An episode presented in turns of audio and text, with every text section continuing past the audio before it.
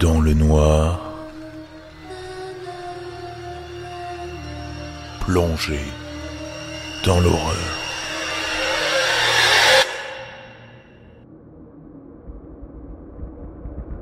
Je suis rentré du travail un vendredi soir, prêt à commencer mon rituel habituel. Boire quelques bières, regarder le match de foot et me glisser dans mon lit dans un état d'ébriété joyeux. Cette pensée s'est arrêtée net quand je suis rentré à la maison et que j'ai découvert que l'électricité avait été coupée.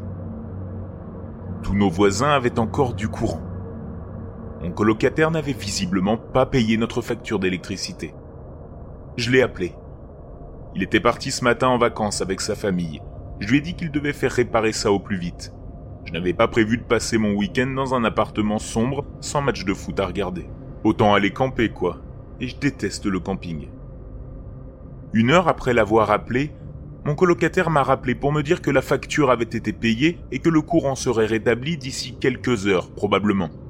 À ce moment-là, j'ai décidé d'aller chez un ami pour regarder le match. Je me suis dit que le temps que je rentre à la maison, vers minuit, le courant serait rétabli. Quelques heures plus tard, je quitte la maison de mon ami. Mon téléphone était mort depuis une heure environ, alors mon ami a appelé un taxi pour moi. On m'a déposé et le taxi est parti. J'ai levé les yeux vers l'immeuble et j'ai vu que tous les appartements étaient éclairés. Certains brûlaient d'un jaune vif, d'autres d'un bleu sombre dû au téléviseur. Mon appartement était la seule fenêtre noire. Il y avait encore une chance que j'ai du courant, je n'avais simplement laissé aucune lumière allumée quand je suis parti au travail ce matin-là. J'ai ouvert la porte de l'appartement et j'ai scruté l'obscurité totale devant moi. L'interrupteur le plus proche était à environ deux mètres de la porte d'entrée. Je devais donc tâtonner le long des murs pour le trouver dans le noir. La porte s'est refermée derrière moi dans un bruit sourd, alors que je continuais ma pénible recherche, me laissant dans une obscurité presque totale.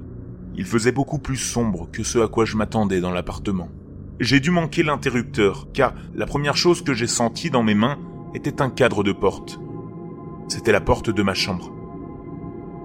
Je suis entré, toujours en me collant contre le mur, et la porte de ma chambre a grincé bruyamment lorsque je me suis appuyé contre elle. Je détestais cette porte. Le moindre contact la faisait hurler. Je devais généralement la garder verrouillée, sinon elle grinçait à chaque fois que le climatiseur s'allumait ou s'éteignait. Et ça me foutait les jetons à chaque fois. J'ai finalement trouvé l'interrupteur. Rien. Putain, pas de courant. J'ai laissé l'interrupteur allumé pour que je sache immédiatement si le courant revenait. Je me suis rappelé avoir pensé camping. C'est presque du camping, et je déteste le camping. Je me suis glissé dans mon lit en espérant que j'aurais du courant le lendemain matin. Mais avant, je voulais me brosser les dents. Alors j'ai tâté les murs et j'ai trouvé le chemin vers ma salle de bain. La salle de bain semblait encore plus sombre et oppressante que le reste de l'appartement. Dans un recoin, loin de toute fenêtre et sans fenêtre elle-même, la salle de bain était un trou noir. Aucune lumière ne pouvait s'en échapper.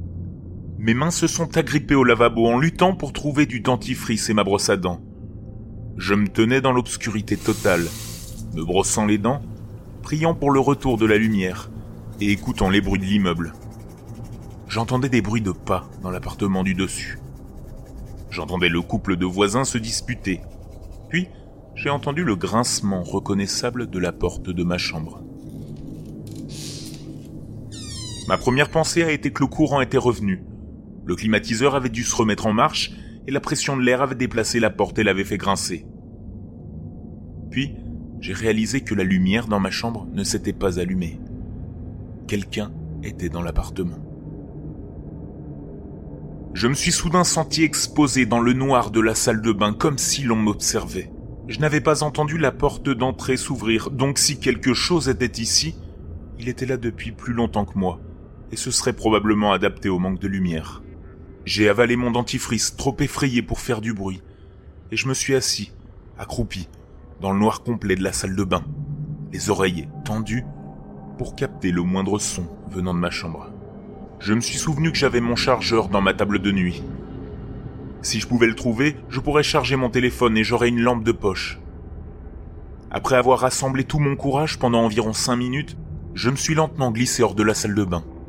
L'appartement semblait s'être encore plus assombri depuis les dix dernières minutes.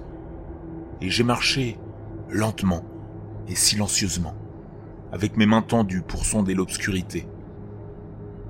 Mes mains étaient à hauteur de ma poitrine et tâtonnaient en direction de mon lit. J'ai trouvé ma lampe et j'ai péniblement marché jusqu'à la table de nuit sur laquelle elle était posée.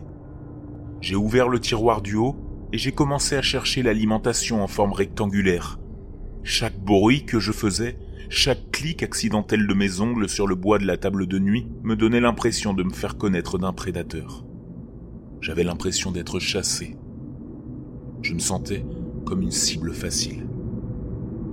J'ai trouvé le chargeur et le câble et je me suis levé. Je ne voulais pas attendre dans ma chambre pendant que mon téléphone chargeait. Je me sentais trop exposé. Alors, j'ai ramené mon téléphone et mon chargeur dans la salle de bain pour attendre. J'ai fourré les appareils électroniques dans mes poches et j'ai recommencé à tâtonner dans le noir à la recherche du cadre de la porte de la salle de bain lorsque mes mains se sont heurtées à quelque chose d'inhabituel. Me suis-je perdu dans ma propre chambre? J'ai tendu les deux mains. Ma main gauche a touché le côté droit du cadre de la porte de la salle de bain. J'ai tendu ma main droite vers le mur pour confirmer, et je l'ai senti s'abattre sur cette chose inconnue. Mes doigts se sont emmêlés dans une matière fine et filandreuse. Je l'ai attrapé et j'ai réalisé que j'étais en train de toucher une tête pleine de cheveux. Quelqu'un se tenait en face de moi. Je n'ai pas eu le temps de crier, je me suis frayé un chemin passant devant l'intrus et fonçant dans la salle de bain. J'ai claqué la porte derrière moi, j'ai verrouillé et je suis resté dans le noir. C'est quoi ce bordel? La tête que j'ai sentie était à la hauteur des interrupteurs. Alors, soit une petite personne debout, soit une grande personne accroupie. Dans tous les cas, elle était probablement restée là à me regarder en silence pendant que je fouillais dans la table de nuit. Mon cœur battait à fond, et j'avais l'impression que j'allais vomir. Je suis resté assis, en silence, collé contre la porte, à écouter l'autre côté. Je pouvais encore entendre les voisins, mais je n'entendais rien dans ma chambre. Puis on a frappé à la porte. C'était un coup poli, comme pour vérifier si la salle de bain était occupée.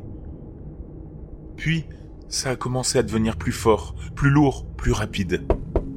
J'ai pensé que celui qui était de l'autre côté allait bientôt frapper directement à travers la porte, comme dans la scène de Shining. Puis le silence. Mon iPhone est si long à recharger. J'ai besoin de lumière, maintenant. Je me suis souvenu que je gardais une bougie et des allumettes au-dessus de mes toilettes. Alors j'ai tâtonné jusqu'à l'autre côté de la salle de bain et je les ai trouvés. Je les ai ramenés jusqu'à l'endroit où je pouvais m'asseoir, en gardant le dos appuyé contre la porte. Je suis resté assis, un moment, à écouter et à réfléchir. Je ne voulais pas perdre le progrès que mes yeux avaient fait en s'adaptant à l'obscurité. Puis j'ai entendu, de l'autre côté de la salle de bain, de l'eau qui goûtait. Comment cela a-t-il pu commencer à couler? On aurait dit que ça venait de ma baignoire. J'étais complètement effrayé. Il y avait quelque chose avec moi ici? Depuis combien de temps était-il ici avec moi? Était-il là quand je me brossais les dents? J'avais l'impression que j'allais être malade. Je devais utiliser la bougie.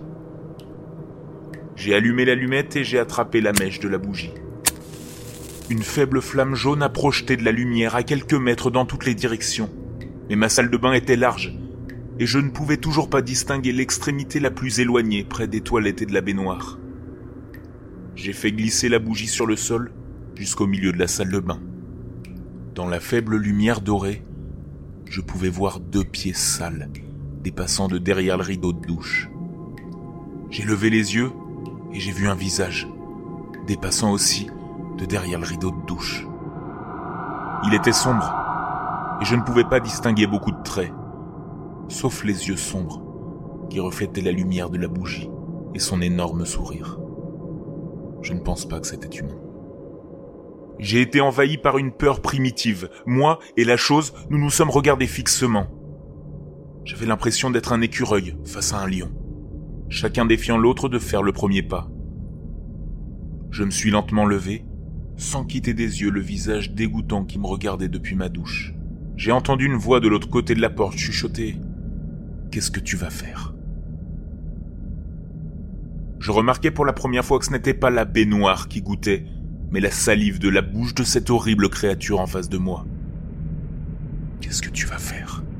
a demandé la voix derrière le rideau, un peu plus fort. J'ai vu une main apparaître de derrière le rideau de douche. Ses doigts mesuraient au moins 15 cm, pointus aux extrémités et étaient noirs de pourriture. La chose a commencé à tirer lentement sur le rideau de douche. Qu'est-ce que tu vas faire? La voix criait maintenant. Le monstre derrière mon rideau de douche a lentement déplacé sa longue jambe en décomposition vers moi.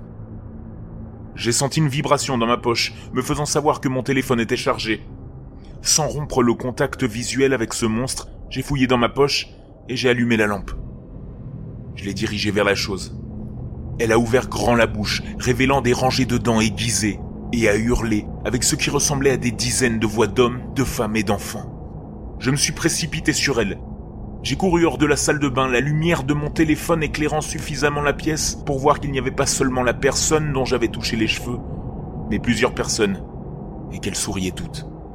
J'ai couru hors de la chambre, sentant des mains se tendre vers moi depuis l'obscurité et tirer sur ma chemise. J'ai atteint la porte et je me suis jeté dans le couloir, puis j'ai dévalé les escaliers en courant et me suis retrouvé sur le parking. Je suis assis dans ma voiture maintenant. Il y a environ dix minutes, j'ai vu la lumière de ma chambre s'allumer le courant est revenu.